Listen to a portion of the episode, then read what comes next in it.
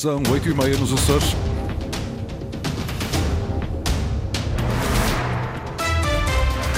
Vamos conhecer os títulos desta edição.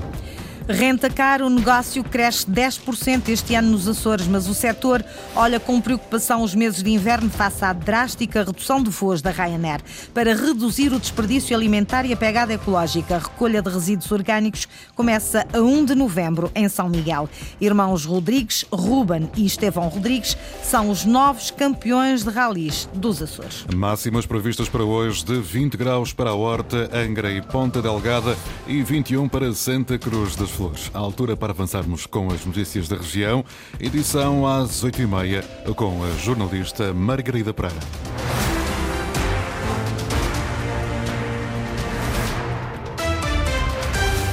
O negócio de renta-car nos Açores deverá crescer mais de 10% este ano em comparação com o ano passado, um crescimento que segue a tendência nacional. Mas, ao contrário do resto do país, o setor na região teme uma retração nos próximos meses devido à drástica redução de voos da Ryanair para os Açores. Sais Furtado.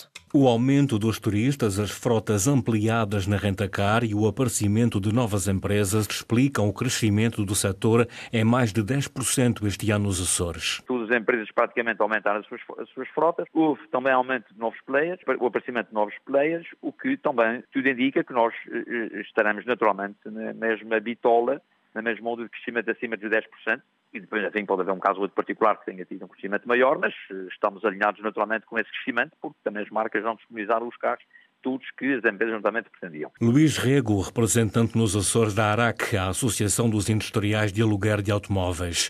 Se o crescimento este ano acompanha a tendência nacional, já no próximo inverno há uma preocupação que só existe nos Açores, uma retração no mercado devido sobretudo à diminuição dos voos da Ryanair. Como partimos de um ponto de vista dessa oferta, essa oferta irá continuar e é natural que o último trimestre deste ano e o primeiro trimestre do próximo ano, naturalmente que aqui valores e os indicadores serão serão eh, diferentes e aqui aponta alguma preocupação com uh, o excesso de oferta e a redução aqui de, alguns voos, dá uma capacidade também de transporte aéreo, pode vir também aqui uh, a inverter esta, esta tendência de, em vez de crescimento, de, de retração. Menos voos, menos turistas, menos mercado para as rentacar nos Açores no próximo inverno.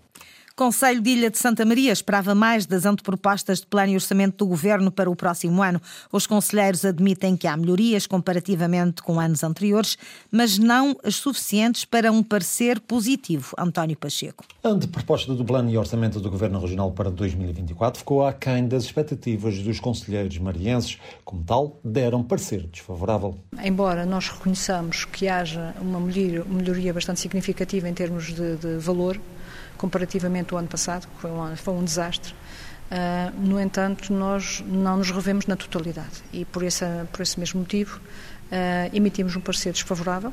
Dulce Rezentes, presidente do órgão consultivo, diz que os 32 milhões de euros previstos são inferiores a valores apresentados em anos anteriores a 2020 e que não resolvem as reivindicações apresentadas pelos conselheiros nos últimos anos, apesar de se congratular por estas estarem inscritas no plano.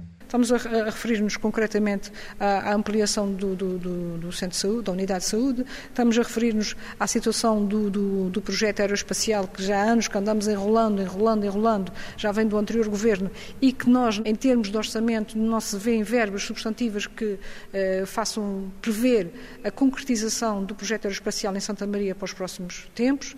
A verba de 500 mil euros para estradas também é manifestamente insuficiente, segundo Dulce Rezentes, que também estranha que a intervenção na zona habitacional do aeroporto, que previa um investimento de 7 milhões de euros, aparece agora com uma dotação de 506 mil euros.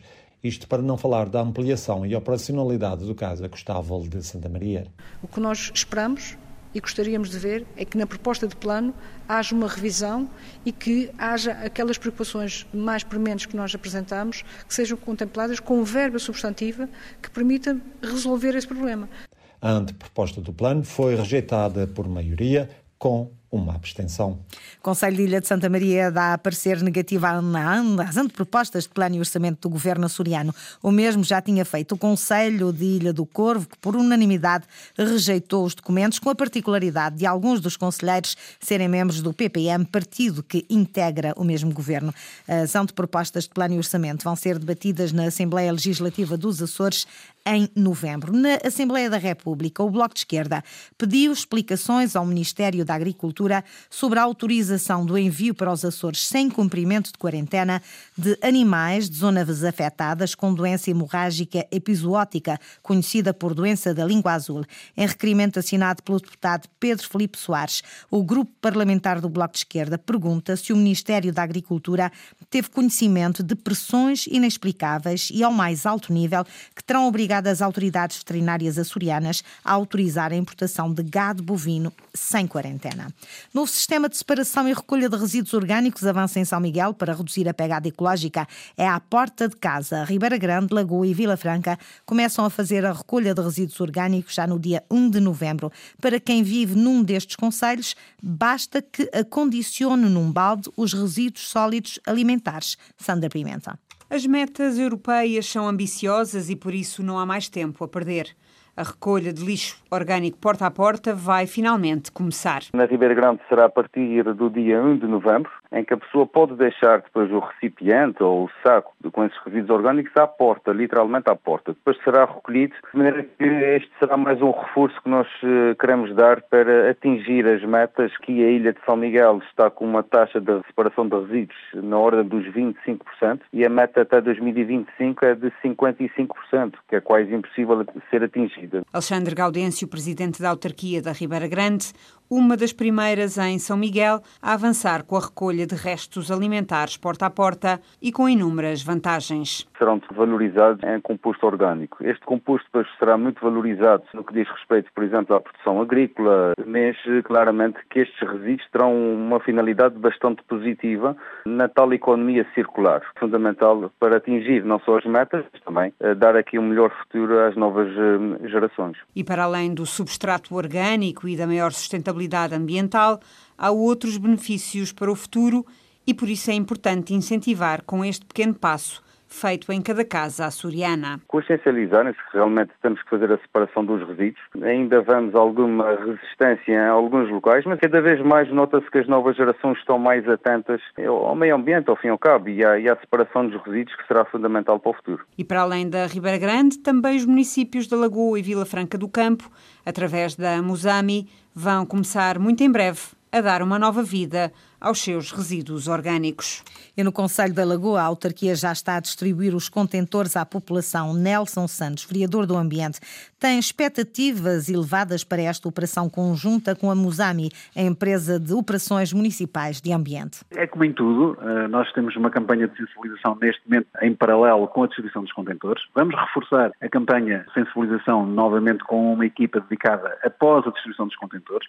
Vamos ter a disseminação de informação nas cinco juntas de, de freguesia e espero que, acima de tudo, aquilo que é a percentagem de resíduos orgânicos que neste momento está no IDA inferenciado consiga transitar para esta recolha de orgânicos. E estamos a falar sensivelmente na ordem dos 40%. Para quem ainda não tenha o seu contentor, como é que pode fazer para, para o ter? É muito simples. Eh, nós, neste momento, decorre atualmente a campanha que vai passar por todas as ruas. Quem estiver em casa recebe. Quem não estiver em casa recebe um aviso a dizer para se deslocar à sua junta de freguesia ou mesmo à Câmara Municipal. Isto é aplicável tanto ao contentor castanho como também aos contentores amarelo, verde e, e, azul que já tínhamos distribuído, mas que ainda temos em casa para todos aqueles que ainda não tenham. É só contactar a Câmara Municipal ou a sua Junta de Freguesia que nós entregamos. Vereador do Ambiente da Câmara Municipal da Lagoa, entrevistado pela jornalista Sandra Pimenta, recolha de lixo orgânico porta a porta, com início marcado para dia 1 de novembro.